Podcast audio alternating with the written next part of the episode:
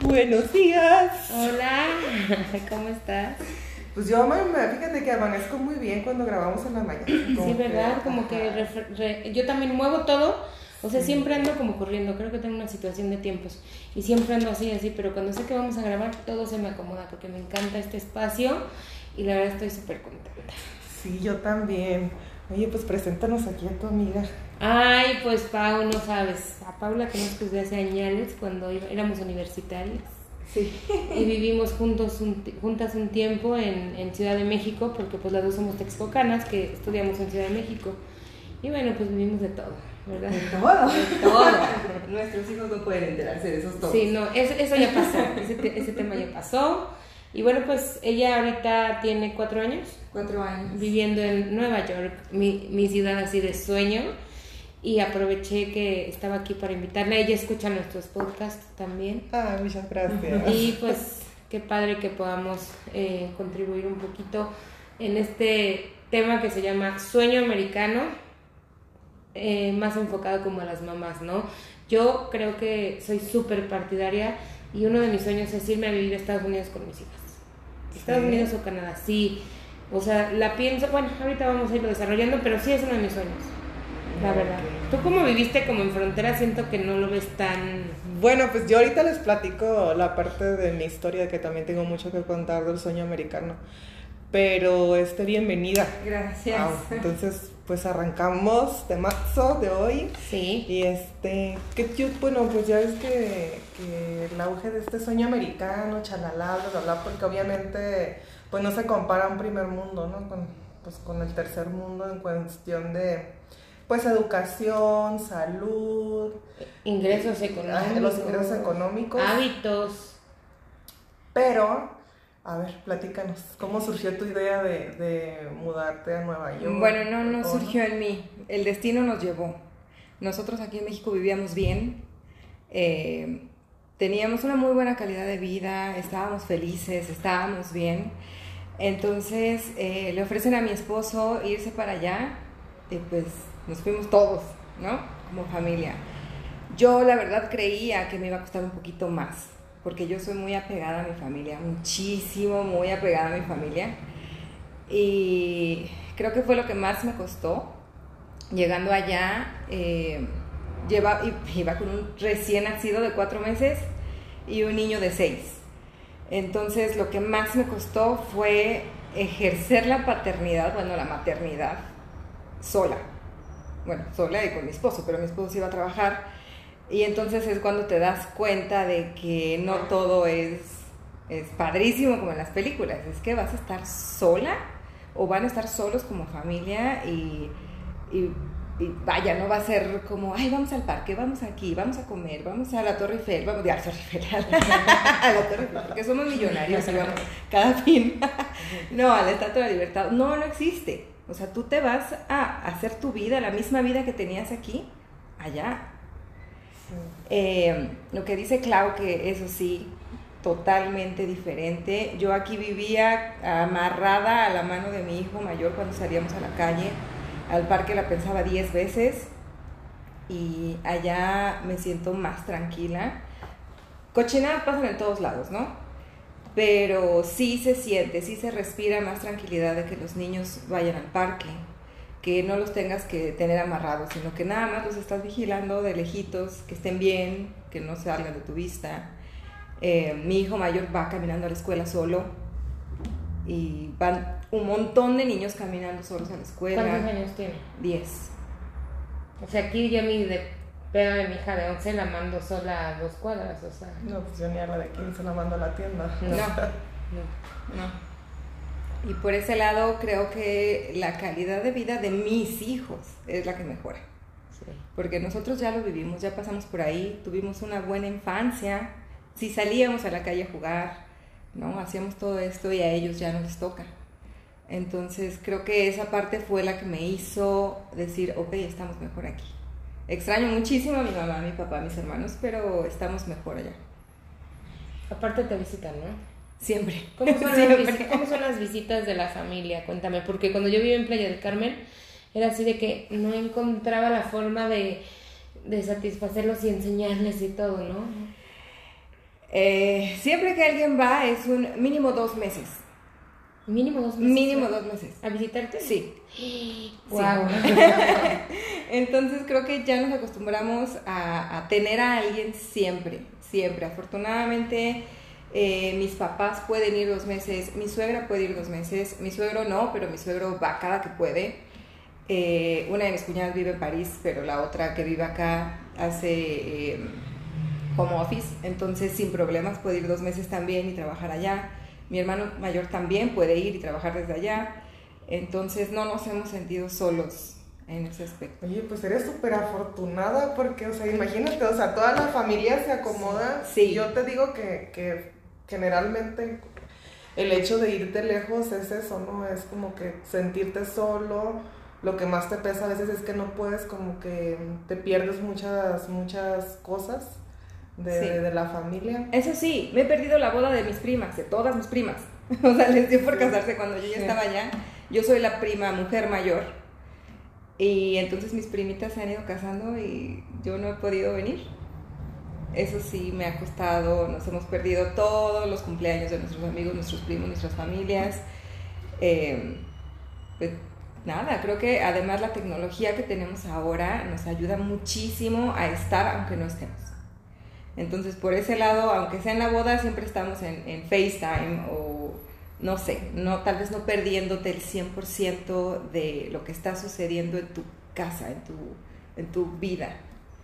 Oye, cuéntanos cómo es un día normal en Nueva York, porque yo tengo así como que la otra versión, no el de las películas y estas series muy así que Nueva York. Sí, uy, como la sino de que las es, chicas eh, estas que es súper, ¿no? ajá, que es súper caro, o sea, que es muy complicada la vida allá. Hay que caminar un chorro, este, siento.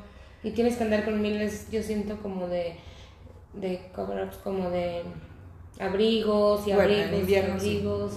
Igual que la, la cultura es muy diferente, o sea, las personas también son ¿Cómo es un día normal en Nueva York? No vas por, no vas a ver este la quinta avenida diaria. No, ¿verdad? no. Por supuesto que no. Yo vivo cruzando, cuando está, no, ¿no? yo vivo cruzando el río, no vivo en, en Manhattan. Y procuramos ir lo menos posible, porque es, es otra vida. De hecho, cuando van algunos amigos les decimos, no, cruza el río, vente a Nueva Jersey. Y llegan y es de, nunca hubiera venido y me encanta, porque es mundos opuestos nada más con cruzar el río. O sea, en Nueva York se vive el caos, el ruido, eh, la suciedad, claxons por todos lados, construcciones por todos lados, eh, basura en las calles, Ratas. ratas, ratas caminando a un lado, cenando, pasa el ratón, ¿no? Sí. Y en Nueva Jersey no, eso es como, hay muchísima menos gente, eh, no hay ruido, casi no hay construcciones, bueno, sí hay, pero es de repente, ¿no? O muy aislado. Eh, hay más familias, hay más parques, como que es... Sí, más como que es la zona industrial en Nueva York, lo, lo turístico así, lo normal, la vida regular, es Nueva Jersey, ¿no? Pues sí, o sea, hay familias que viven en Manhattan y están acostumbradísimas y no se saldrían de ahí, pero yo no, no podría. Oye, ¿y qué tal con los latinos? ¿Cómo te fue? Eh, ¿Hubo racismo, no racismo? Em, a mí bien, a mí la verdad es que me ha ido muy bien. Eh, mi hijo, el mayor, sí sufrió un poquito en la escuela el primer año. Estuvo en una escuela bilingüe y los niños, eh, pues los niños latinos con familias latinas, siento que tienen, vienen arrastrando, porque ni siquiera es de ellos, ¿no? Vienen arrastrando este, este sentimiento de inferioridad de sus papás o de sus abuelos, o no sé, y entonces ponen el pie a, a nosotros mismos, o sea, nos ponemos el O pie sea, de latinos con latinos, Sí, no de americanos a latinos. no. Qué oso. Pero una vez superado, ya. Oye, y ahora las comunidades, ¿hiciste comunidad? Porque, bueno, otra cosa que yo veo en Estados Unidos es que como que también te hueles y de repente haces comunidades muy bonitas con este tema de que no tienes luego la familia cerca y eso, ah, haces como amistades que se vuelven casi familia. O sea, Sí. Sí, ya, ya ustedes ya encontraron su... sí, su ya comunidad. tenemos nuestra familia ahí, sí. Qué padre. Sí, sí, y además, eh, pues con, con, todo, ¿no? Con latinos, con americanos, porque ellos usualmente viven solos, se alejan de sus familias y entonces también buscan familia en donde están. Qué padre. Yo había, mis primas viven en Canadá y tengo entendido que son como súper hogareños y cuando ellos llegaron, los colombianos les mandaron una sala, los venezolanos les mandaban ropa para cama y así porque habían llegado como familia así de, de la nada, ¿no? Y ya sabes que les llegan con el pastelito de hola, somos tus vecinos y aquí estamos para apoyarte, así como muy sorority o no sé cómo se dice. ¿Ustedes cómo ven eso? ¿Sí también es como muy, muy así? No sé, tal vez nosotros llegamos en otra situación en donde no necesitamos que nos acogieran, ¿no? Claro. Pero... Sí, porque mis primas llegaron, ¿cómo se dice? De refugiadas. Refugiadas. Bueno, refugiadas, sí. Eh, no dudo que si hubiéramos llegado en esa situación hubiera habido gente que, que, que, te, que te apoyara, sí. Pero no, pues no, no sabría mucho de ese tema porque no, lo vivimos. No fue tu caso, no lo sí. vivimos. Oye, y en educación con los chiquillos, ¿cómo ves? También mi, mi, así mi top es como que mis hijas estudian en Estados Unidos. ¿Qué diferencia ves? Eh, ¿Tareas? ¿Súper así como matón como aquí o no? ¿O qué? Pues yo creo que no estamos tan mal. Honestamente, bueno, por lo menos en la escuela en donde estudiaba mi hijo el mayor, que era el que estudiaba aquí, creo que no estamos tan lejos de, de la calidad educativa. Lo que nos falta es apoyo. Apoyo a la educación en México 100%. Pero en cuanto a temas, en cuanto a currículo, eh, todo eso creo que vamos muy de la mano. Y tal vez nosotros como papás inculcarle a nuestros hijos la necesidad y la importancia del estudio. Uh -huh. Creo que no hay mala escuela, hay mal estudiante. Uh -huh. Fíjate que les voy a platicar una situación que a mí me pasó, hablando de, de este tema de educación, Claudia. Eh, yo, yo cuando vivía en Estados Unidos, cuando regresé a México, eh, iba a quinto grado, ¿no? De primaria. Y, este, y la maestra y fíjate, siendo que yo era una alumna de que siempre, de las mejores, ¿no? De promedio y de todo, y aún así cuando yo entré a quinto año de primaria, eh, la maestra habló con mis papás y les dijo, este, yo les recomendaría que mejor la regresen a cuarto año, porque se le va a hacer difícil el grado, quinto año es complicado, creo que es el más difícil de, este, de la primaria, y va, va, a ser complicado para ella en cuestión de estas materias, chalala, chalala, la va a pasar mal, entonces yo les recomiendo que mejor la regresen a cuarto año y, este, y lo cursen normal. Y, este, y efectivamente me regresé a cursar cuarto año porque no, no, teni, no estaba como tan preparada para estar en quinto año, que era el año que me tocaba. ¿En Estados y, Unidos? No, no, en México. O sea, en, en Estados Unidos pasabas a quinto año. ¿Y Ajá. en México? No, en, en, en, Estados Unidos hice cuarto año. Ajá. Entonces vengo a México y voy a quinto. O sea, ¿crees, ¿crees que, la, que la educación en México estaba mejor que en Ajá. Estados Unidos? Sí, Wow, sí, sí. Incluso, incluso fui a la SEP, bueno, me llevaron a la SEP, hice el examen y, o sea, y no, y no lo pasé. Entonces me regresé a cuarto año a repetir cuarto año de primaria. Y entonces eh, yo en ese sentido sí siempre he sabido que en cuestión de educación, eh, allá, es que allá tienen otro sistema en el que no, como no, como no te, no te obligan, bueno, a mí, o sea, también hace cuántos años, no sé qué tanto haya evolucionado la educación en este tiempo. Pero yo recuerdo que no te, o sea, es muy como light, o sea, incluso a mí me tocó estar, como yo no hablaba inglés, me tocó estar en una escuela, en un grupo de latinos. Entonces mis compañeros eran, era pues de Guatemala, El Salvador, o sea, de, de, Sudamérica, de Venezuela y todo, y las clases eran en español. Uh -huh. Llevábamos una hora de inglés diario como si estuviéramos aquí en México. Entonces nos consentían demasiado. Igual, pues, la, la, como allá no, te, no, no había esto que, que, en México antes había, bueno, creo que ahorita ya lo quitaron los primeros años de que no te reprueban y te promueven si los papás quieren que te promuevan y chalala, y luego las calificaciones eran un poquito diferentes. Como que también a lo mejor como papás y como alumno no tienes la conciencia de decir, ah, estoy atrasado, ah, no estoy haciendo las cosas bien. Yo siento por lo que a mí me tocó. Digo, no sé ya ahorita cómo haya cambiado la... Acabo de darme cuenta que soy malinchista. O sea, yo siempre soy como de, no, ellos tienen un super nivel. o sea, aquí vamos como en ¿no? Como en pañales o cosas así. Siempre pienso eso. También con el orden, por ejemplo, pienso, es que son súper ordenados. No hay basura en las calles. yo difiero de, Mira, es que, el, tema, el tema es este. Yo siempre he dicho, si en México, si en México te multaran por tener basura en la calle, no hubiera basura. Es como como el hoy no circula, ¿no? ¿Por qué no circulas? Porque eh, la multa es carísima, entonces ahí sí ya te da miedo, pero si la multa no fuera cara o si pudieras, hubiera circulando, aunque no pudiera circular, ese es el tema. Y siento que en Estados Unidos la gente, yo te voy a decir la otra parte del sueño americano, porque toda mi familia está allá, o sea, la de mi papá, toda está en Estados Unidos. Y yo te voy a decir, vives con miedo todo el tiempo. O sea, es como la parte oscura del sueño americano. Sí ganas mucho mejor. O sea, por ejemplo, yo, yo veo yo como profesionista, pues no nos alcanzan mis sueldos a los que tienen mis tíos, mis primos, que a lo mejor no son profesionistas top, ¿no? Ya es que allá también es como, como enfermera 1, 2, 3, 4, 5, 6, 7 y no sé qué. Y así. Y, y sí, o sea, ganan más dinero, pero yo veo que viven con mucha precaución. O sea, todo les da miedo. Eh, no, no te bajes la banqueta porque no sé qué, ¿no? O así, incluso a veces vienen, viene que ha venido así familia mía y ni siquiera quieren tomar agua del garrafón. Pues porque creen que porque es México ya el agua está, ajá, está mal. Hace como tres años igual vino...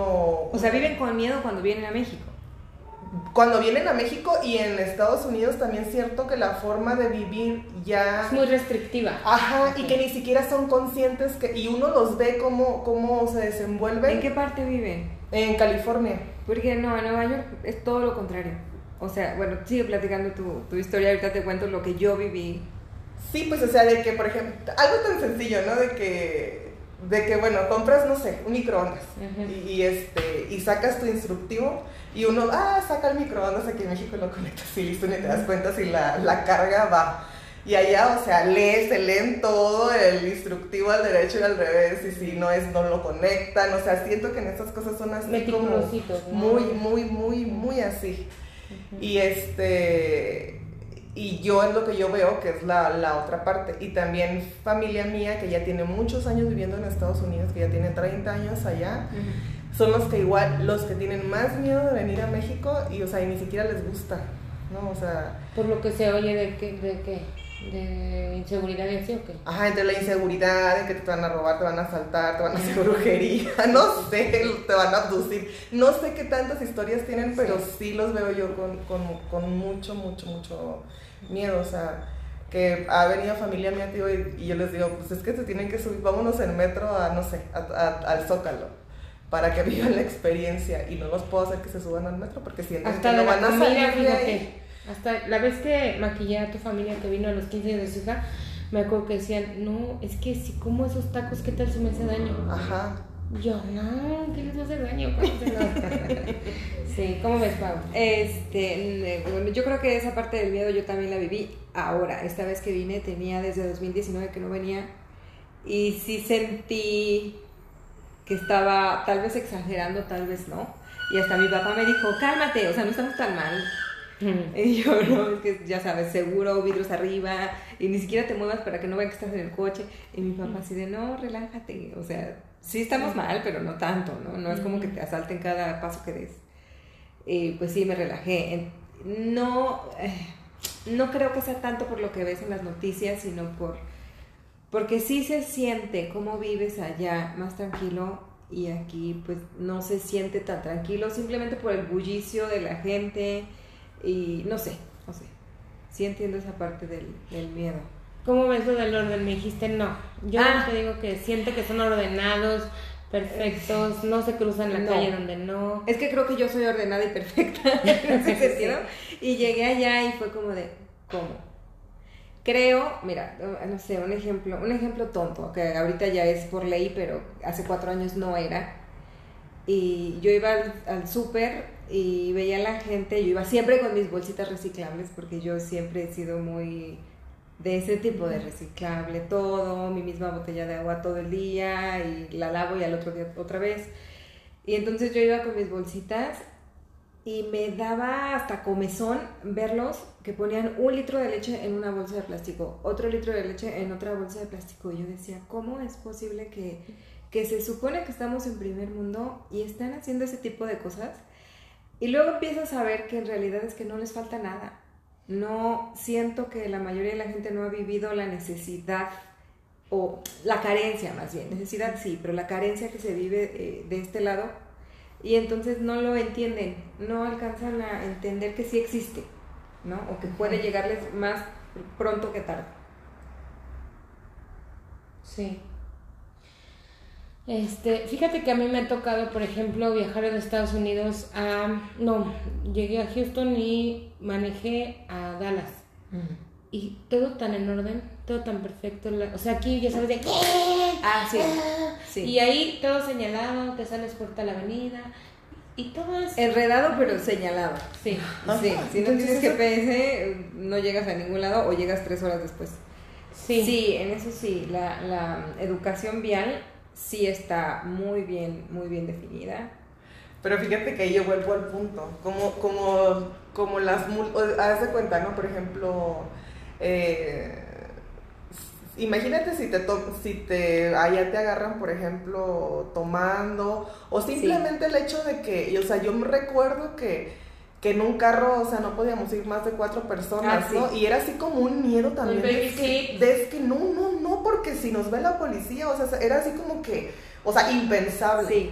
Porque la consecuencia es muy grande. Entonces, la gente obviamente, y esa consecuencia, pues te deja como tachadito y a donde vas o te deja tu récord. Y por eso la gente se limita mucho y siento que más bien obligadamente cumple como esas cosas.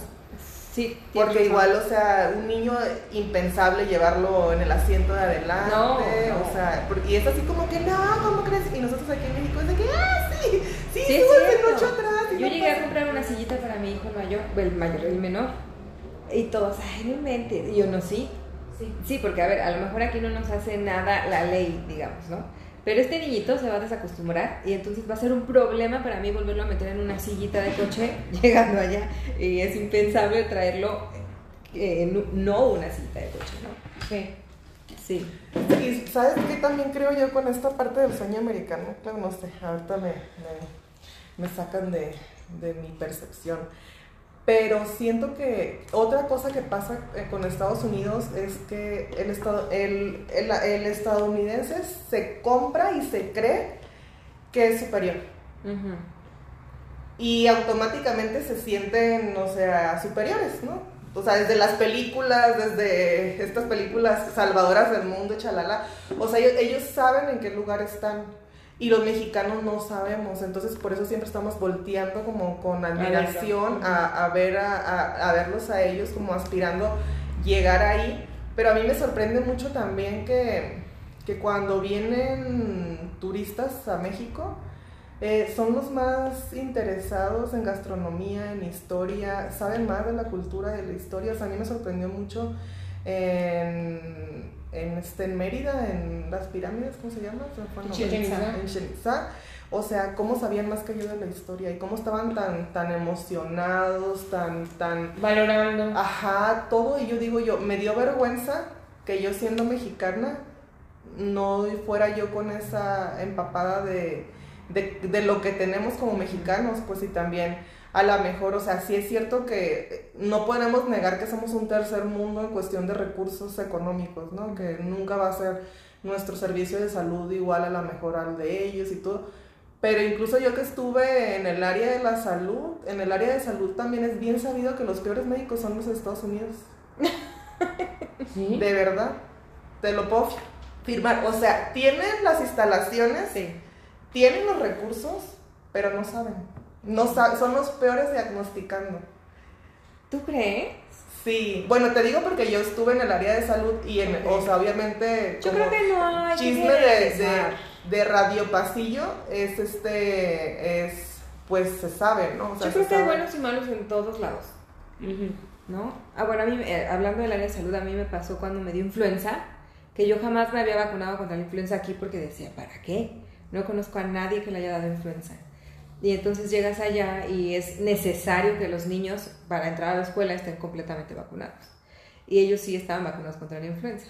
Y entonces un día de la nada les dio gripita, se les quitó y yo me empecé a sentir fatal. O sea, el COVID no me ha hecho ni cosquillas, ya me dio dos veces ni cosquillas, pero la influenza fue mortal, mortal. O sea, nunca he sentido un dolor tan grande que el dolor que me dio con la influenza. Pero bueno, el punto es que voy a urgencias y me dice, me revisan y me dice el doctor, eh, ¿tienes sinusitis? Y yo no, no es sinusitis. O sea, me duele todo el cuerpo, ¿cómo es posible que sea sinusitis? Y era domingo, no podía ir a ningún otro lado, me regresé con mi medicina para la sinusitis, pero no me quedé tranquila porque yo no sentía que fuera sinusitis y el médico segurísimo me dijo, claro que es sinusitis. Y yo con mi característica manera de decirle a todo el mundo, estás mal, pues el médico me trató peor, ¿no? Claro, si de tú cómo vas a saber si yo soy el médico aquí. Y yo, bueno, pues me voy, pero no es y me quedé con esa idea y al otro día busqué otros médicos. Yo tenía meses de haber llegado a Estados Unidos, entonces no sabía para dónde, ni por dónde, ni en dónde. Busqué en internet. Oye, tema ahí es carísimo, ¿no? Porque tú tendrías pagado Tenemos seguro. No, tenían seguro. Sí. Y entonces busqué otro médico fui al otro médico que me quedaba súper lejos, según yo, ahora veo que estaba muy cerca en realidad, pero según yo era súper lejos. Llegué con mi bebé chiquito, o sea, bajar la carreola, bajar el huevito, meterlo en la consulta y yo medio muriéndome. En cuanto entré, me dijo el doctor, o sea, sí entrando, ni siquiera me había sentado y me dijo, ¿tienes influenza? Y yo, sí, sí tengo, sí tengo, porque si no sientes no es, me siento muy mal. Sí, sí, o sea, ahorita hay muchos casos y te veo y tienes influenza y eran americanos los dos. Entonces, creo que sí hay de todo en todos lados. Sí, una amiga acaba de ir a dar a luz allá, le dejaron parte de la placenta, no sé qué, está ahorita en un juicio terrible, le van a tener que volver a intervenir, pero ya aquí, porque allá, bueno, también, este, punto más a que son, ella me lo dijo, malísimos, malísimos los doctores. Fueron cuatro, vi a cuatro distintos y no, no daban qué tenía hasta que uno dio así de, sí tienes residuos de placenta, tienes no sé qué, no sé qué, no sé qué, de que no le sacaron la mano. Sí, es lo que yo te digo, pues, o sea, así, o sea, a como estamos platicando estas situaciones, es como muy parecido en México, se podría decir, ¿no? Sí. Pero yo a lo que voy con esto, como dices, sí es cierto, donde quiera hay todos lados, pero no es la idea que uno cree de que porque es Estados Unidos todo es perfecto, ¿no? Y todo va, todo va, a ser bien fregón y, y, a la primera. Yo te digo, yo con sustento desde el área de salud, te digo que en el área de salud, así como chisme radio pasillos, o sea, se sabe que no son buenos diagnosticando los médicos, o sea... Pero los americanos o todos, porque también, también es que, por lo menos en el área en donde yo estoy, la mayoría de la gente de salud son de la India. Sí, la mayoría. Bueno, a eso es lo que voy ahorita. O sea, Estados Unidos sí sabe perfectamente y caza talentos, porque crees que se van tantos, hay mucho mexicano, o sea, hay de muchos lados. ¿Por qué? Porque, porque, o sea, saben reconocer el talento y a pesar de que se dice que son muy racistas, en cuestión de gente preparada y talento, les vale de donde sean. Ellos te ven, te hacen una propuesta y te llevan. Y ya eres parte de, pues como de su comunidad, ¿no? Porque ahí sí, o sea, yo digo, pues son, o sea, saben lo que les conviene. ¿no? Porque dices, o sea, si yo ocupo talento, me vale de donde sea. Sí, sí, bueno. Y, yo aquí te necesito. Así. Yo sí era de la idea como de la perfección y también eh, algo que me llama mucho la atención es se rumora, o no sé si solo es como así, que como a los 18 es de, hijito, llégale ya. Pues también cada familia, yo creo, ¿no? Igual. No ves más liberal, porque como aquí siento que es pues mi hijo de 32 que no ha encontrado el amor y que no se ha casado, ¿no? Vive con nosotros. Digo. Y allá como de, a ver, las de 18, vámonos. Sí, pero no creo, bueno, por lo menos a mi percepción, no creo que sea porque las familias se quieran deshacer de sus hijos a los 18 años, sino porque sí está muy marcada la vida universitaria y todos los chavos están esperando ese momento para irse a vivir su vida universitaria. No creo que sea tanto porque, porque se quieran deshacer de sus hijos a los 18, sino porque les quieren dar la oportunidad de que vivan esa parte. Ay, qué padre. Yo sí quisiera. También Bueno, es pues difícil. como, bueno, tú también te fuiste. Yo, bueno, yo hablo aquí porque yo en México, pues sí me fui. O sea, a los 18 salí de la prepa me fui a estudiar a otro lado y ya me fui a vivir sola. Sí. Sí, pero yo como mamá siento que no, ¿eh? Como, Como este, hija, ¿a dónde te pero como mamá no. No. Pues va a ser un proceso, Claudia. Sí, sí, Así sí. digo yo también, pero pues. Oye, Pau, cuéntame algo. ¿Se están haciendo supermillonarios? ¿No? No, no. Es que, por ejemplo, tengo una amiga que se acaba de ir seis meses y se acaba de comprar un departamento en Polanco. Sí trabajó, o sea, dejó a sus hijos aquí, trabajó cabrón Ajá. ¿De qué?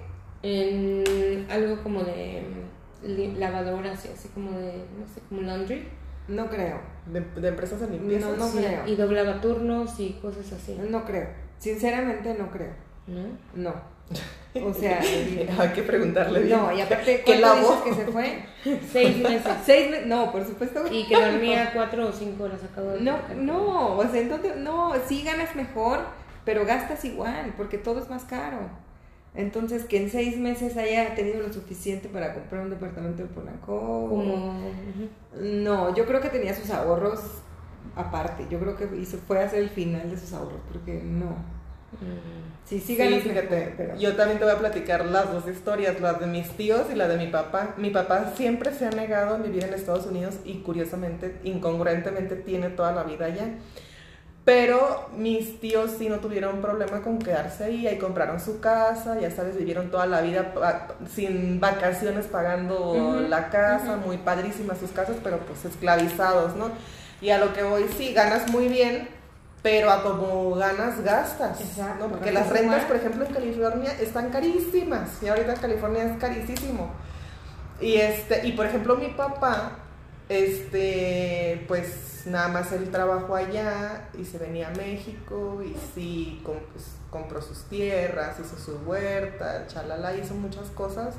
Pero pues también le llevó toda una vida trabajando y sacrificando a la familia porque nunca Ah. estuvimos con él. Porque igual dijo, o sea, si yo me los llevo a Estados Unidos ustedes y pago una renta y pago esto y pago esto, no tuvieran nada de lo que hizo en. México, porque no da. Y, y este y hoy por hoy pues yo te puedo decir eso, o sea, puede hacer un poquito alguien más de dinero, pero cuando te vas solo. Sí, cuando a lo mejor sí, rentas y entre varios, tiempo. ajá, y este, o vives ahí en un cuartito y así, y porque literalmente te vas a trabajar, a trabajar, a trabajar, a trabajar. todo. Ajá. Y mandar las famosas remesas a México. Oye, Pau, ¿tú sabes qué formas hay para irnos, por ejemplo, como familia? No tengo la menor idea. ¿No? No tengo, no, no. Qué horrible, hubiera investigado algo. No, no tengo la menor idea. O sea, a nosotros nos llegó. Eh, La propuesta de sí. trabajo. Sí, nos llegó la propuesta. Nosotros nos fuimos como familia de mi esposo. Al año eh, me dieron a mí, porque ni siquiera la pedí, pero me dieron la oportunidad de trabajar, o sea, el permiso de trabajo. Y en cuanto me dieron el permiso de trabajo fue cuando yo empecé a buscar más, pero en realidad, eh, pues no tuvimos ningún problema. No, no nos fue difícil ese proceso porque nos lo dieron prácticamente. Sí, pregunto porque, pues, ¿cuántos niños no mueren en el desierto? Sí. ¿no? ¿Cuántas familias no las dejan los polleros? Ahorita el camión de 14 muertos o no sé cuántos Ay, miles de muertos eh, y que les cobran un dineral por pasar. ¿no? Entonces, Fíjate, o sea, ahorita yo creo que es importante decir lo que voy a decir, que es viendo las dos caras de México del sueño americano y desde dos puntos diferentes, pues siento que el tuyo es muy privile- privilegiado, Sí ¿no? es. En, en- en cómo te fuiste, en cómo estás allá, en cómo lo estás viviendo y está súper padre. Y otra cosa que pasa en México con esas personas que a veces pueden ser privilegiadas para muchas cosas, que luego hay mucho resentimiento de gente que no tiene ese privilegio, ¿no? Pero es padre recalcar esto, como decías tú en un, en un momento del podcast, que la importancia de la educación, del estudio, de prepararse, muchachos, jóvenes, mamás, papás de jóvenes que nos están, nos están escuchando, incúlqueles a sus hijos el estudio, el idioma y a lo mejor en un futuro pueden tener la oportunidad también de irse a otro país o al extranjero con esta situación de, pri- de privilegio Sí. por su preparación y no vivir la otra cara fea de la moneda donde se muere gente en el Sí. desierto, donde a mí me ha tocado estar en, en Sonora, en los pueblitos estos de Sonora, y es impresionante cómo te bajas en los paraderos y está tapizado de gente que se busca. Y la mayoría de personas jóvenes, o sea, hombres jóvenes que cruzaron el desierto y que, y que pues, ¿no? Yo, yo personalmente sí tengo familia que ha cruzado el desierto. Y, y por ejemplo, un, el papá de una amiga y, y este, y, y su hermano literalmente se regresaron a una zona del desierto porque porque este ya no pudieron y los dejan, o sea, no es como que el pollero al que le pagaste o todo Te, te lleva va- hasta la puerta de una casa. Ajá, o donde te vayan a rescatar. Sí. Incluso un compañero que iba con ellos se quebró, creo que se creo, quebró el tobillo Ajá. Y ya no pudo seguir y lo único que hicieron fue dejarlo como en una piedra alta a ver si la, la migra lo veía y los demás le siguen porque se están jugando la vida. Que a ese, a ese chico le fue muy bien porque efectivamente lo, lo vio la migra, lo llevó a Estados Unidos, lo atendieron en Estados Unidos Y lo devolvieron. y ya lo dejaron, lo dejaron ir. Y este, pero pasan muchas cosas, porque a veces los mismos polleros, esa fue otra historia que, que, que me contaron, que a veces los mismos polleros llegas a la parte de Estados Unidos y te dicen, pues tú aquí, y hay misma gente que te secuestra. Mm. O sea, te dice que te rescate, como tú no conoces a nadie, y luego hay estas casas que llegan muchos inmigrantes y que según te dan comida y todo, en lo que... Pero no, luego te tiran ahí, son los que le hablan a tu familia a México y les siguen pidiendo Ah, dinero. Entonces sí es, sí es muy, muy, muy complicada la otra cara de la moneda de, de México, pero incluso me comentaba esta amiga que, que su papá y su hermano, o bueno, la gente que se cruza por el desierto, se tienen que meter en las botas, o sea, muchísimo ajo, así picado, o sea, hasta acá, Ajá. todo esto lleno de ajo porque repele a las víboras, para cuando van no los vaya a morder una víbora en el desierto. Imagínate. O sea, son muchos detalles que uno ignora que apenas cuando lo vives de cerca con personas que lo, lo han pasado, este, ya, ya lo, lo pasas. O sea, yo sí tengo así como que, porque a mí sí, o sea, a mi familia sí le tocó, pero te estoy hablando de, ya no de mi papá, ¿no? Ni mis primos, ni así, porque pues ya, ellos ya tuvieron papeles, ya todo, pero me voy a la parte de mi abuela y mis tías abuelas y la primera generación Ajá, que- que sí les tocó la parte de ser inmigrantes, de primas, primas de mi papá que fueron polleras, o sea, que también pasaron gente y cosas así.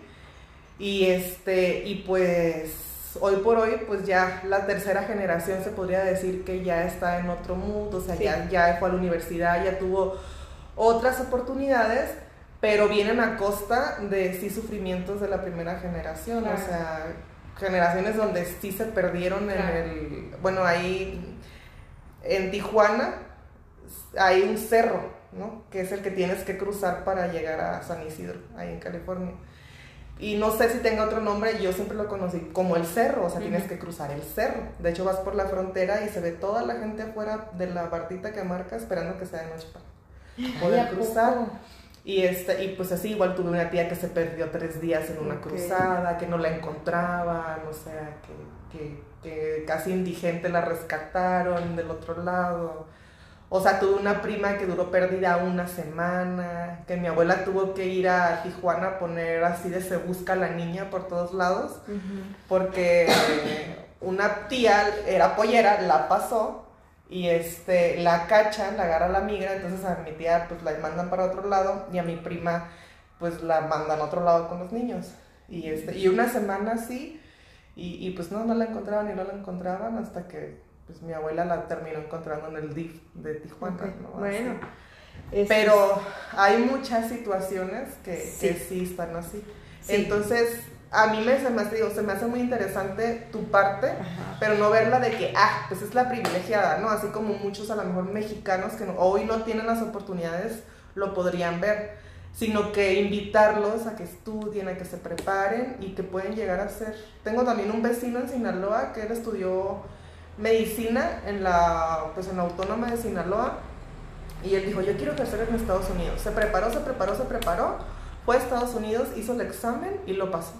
El de como revalidación de carrera, lo pasó. Se fue como cinco años a vivir a Estados Unidos. Gan ahí sí, ya ejerciendo como médico, ganó un dineral Y ya dijo, ya, ya fui, ya hice dinero, me regreso a México y ya vive bien a gusto, bien feliz, estudiando en México. O sea que las limitaciones se las pone uno. Sí, mira, regresando al tema anterior, eh, una vez hicimos un, un, ejercicio en la escuela donde yo estaba trabajando, que es una escuela de inmersión dual. Entonces, ¿De qué? son- de inmersión dual, o sea, de inmersión de eh, español. Era todo inglés-español, pero es 100% unas materias en español, 100% unas materias en inglés. La mayoría de los maestros, si no es que todos, son em, descendientes de, latinos, de cualquier parte. Y alguna vez hicimos este ejercicio, sobre todo para conocer los problemas que están teniendo los chicos de secundaria, ¿no? Y nuestra directora nos preguntó, ¿recuerdan cómo fue su secundaria? ¿O cómo fue su paso por la escuela? Y solo una amiga mía colombiana que ha vivido, creo que llegó desde los dos años, pero llegó en una situación similar a la mía, sus papás llevan una situación similar a la mía, y yo empezamos a decir, ah, sí, sí, no sé qué, ¿no? Cuando empiezan a contarnos la historia, todos, bueno, empiezan a contarla en voz alta, nos volteamos a ver las dos con cara de, no, o sea, para mí la escuela fue padrísima. O sea, ¿de qué están hablando? Yo la pasé muy bien, yo no sufrí bullying, yo, si acaso a lo mejor yo era la horrible. eh, no sé, yo me divertí, yo tenía muchos amigos, yo siempre, siempre la pasé bien, la verdad es que mi vida siempre estuvo bien, pero empiezas a escuchar esas historias y dices, wow, o sea, desde chiquititos aprender a ser los traductores de sus papás, ¿no? Porque a lo mejor ellos, los papás no sabían el idioma y entonces ocupaban a los niños chiquititos a traducirles cosas legales y muchas, muchas historias de, de que ellos mismos, viendo en la situación en la que estaban desde muy chiquititos, hacer eso, ¿no? De superarse y, estudiar y llegar a un lugar más alto, porque ser maestro no es cualquier cosa como aquí que cualquier hijo de vecino es maestro. Allá necesitas estudiar, o sea, necesitas tener los créditos, necesitas pasar los exámenes, necesitas tener conocimiento suficiente para poder dar clases a, a quien sea, ¿no? Y entonces, eh, pues sí, o sea, ellos se superaron para llegar a donde están y entonces no sufrir tal vez lo que vieron que sus familias sufrieron. Y yo, o sea, sí, Yo también las tres estoy pensando. Este, a ver, les, les planteé el silencio, es que nos quedamos las tres así como en un momento de esto, así, no Sí. sé, muy profundo.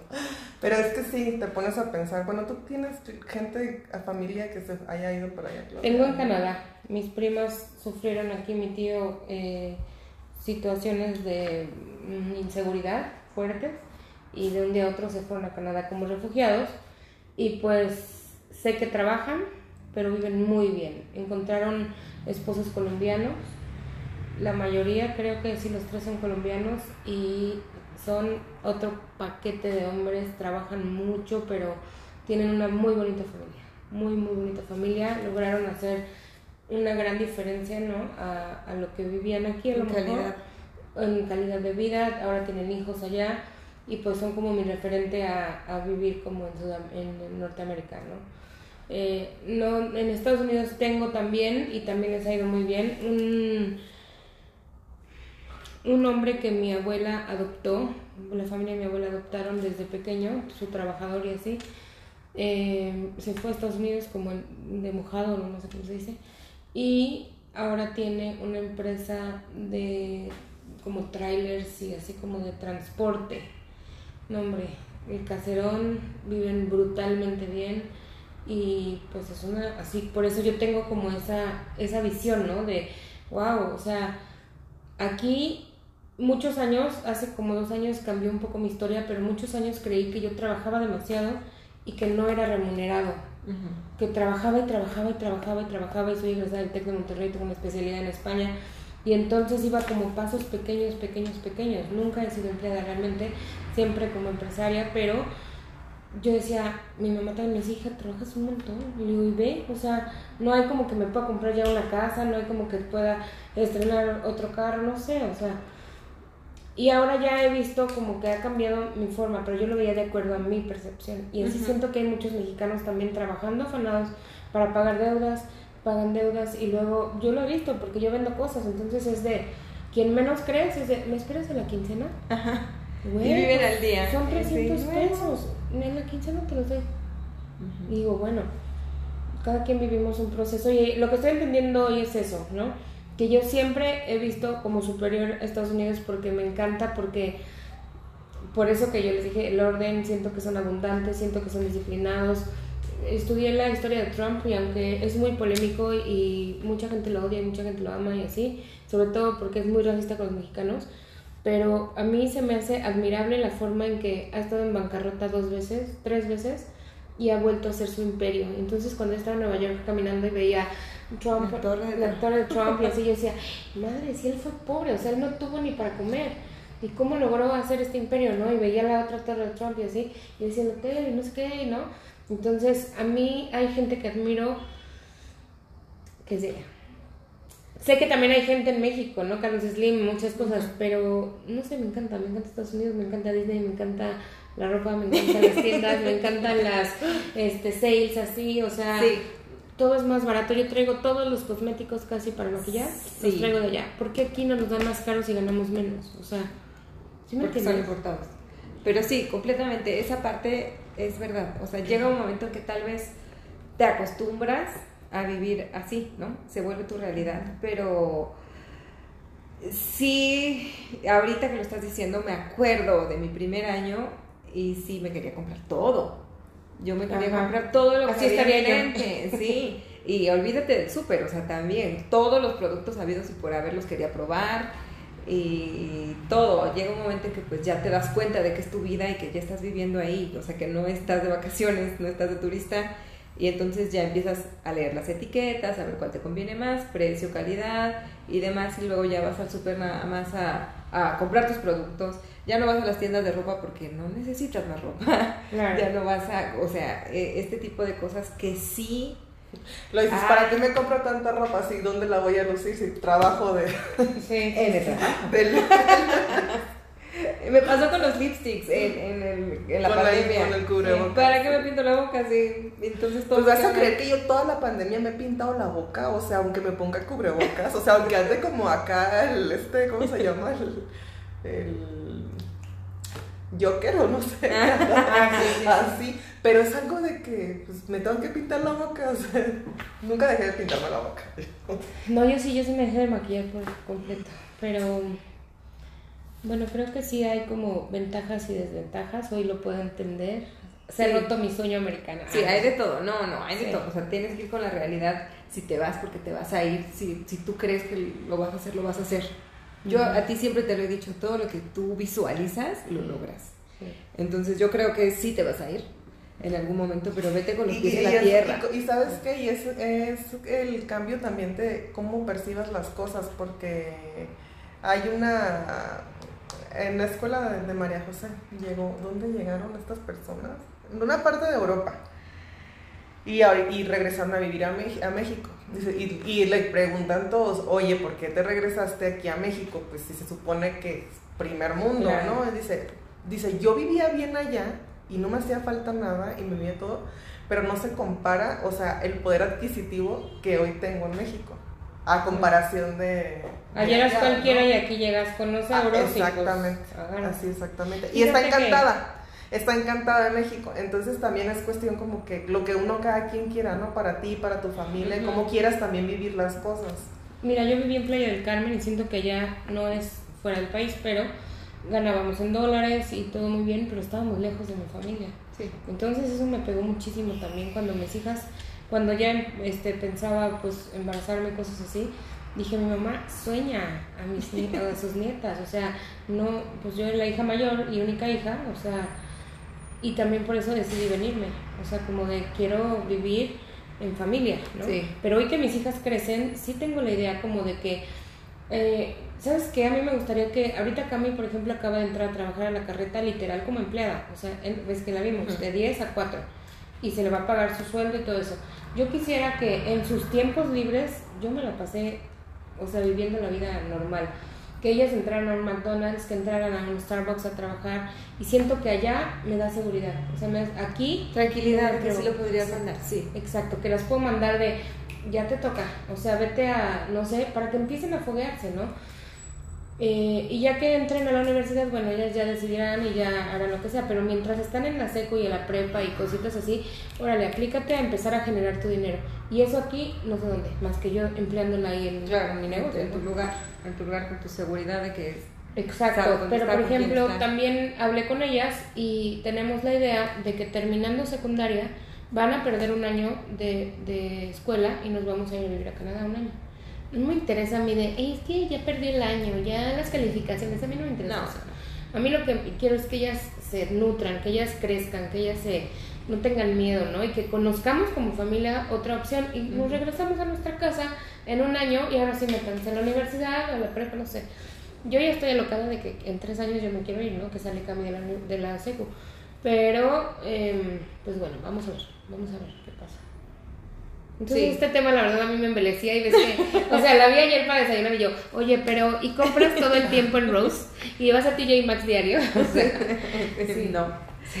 Pero no, porque vives tu vida. Mira, también eh, lo que nos pasa muchísimo es que cuando la gente, amigos, van a Nueva York, es de nos vemos, nos vemos el martes y nosotros, híjole, el sábado, ¿no? O sea, porque ustedes vienen de vacaciones, pero nosotros vivimos aquí y vamos a trabajar y un martes nos cortan nuestra rutina, salimos a tal hora, es llegar a la casa, ver a los niños, cenar, hacer, deshacer, o sea, no, no podemos el martes, ¿no? Y sí, o sea, vivir allá no es estar de vacaciones, es nada más vivir en otra parte del mundo, se acabó. Exacto, y yo cuando fui a Nueva York, que amé Nueva York así de vivir, fue porque pues obviamente me laciaba para los eventos y traía la bota y así. O sea que diario no andaría así, hoy lo estoy viendo, ¿no? Y no andaría en la Quinta Avenida ni en el camioncito este que te lleva a todos lados y conociendo y así, o sea. Ojalá se pudiera, Blue. ojalá. Ay, bueno, Oigan, pues nos para cerrar, ya se nos acabó el tiempo, qué rápido. Pau, muchísimas gracias por estar. No, gracias por invitarme. Sabes cuánto te quiero y te admiro también y, y me Yo das también. tanta paz. Te quiero y te admiro mucho, sabes. lo sabes. Muchas gracias. Y gracias Pues también, un gusto conocerte. Igualmente, este, pues muchas gracias y hasta el próximo episodio. 拜拜。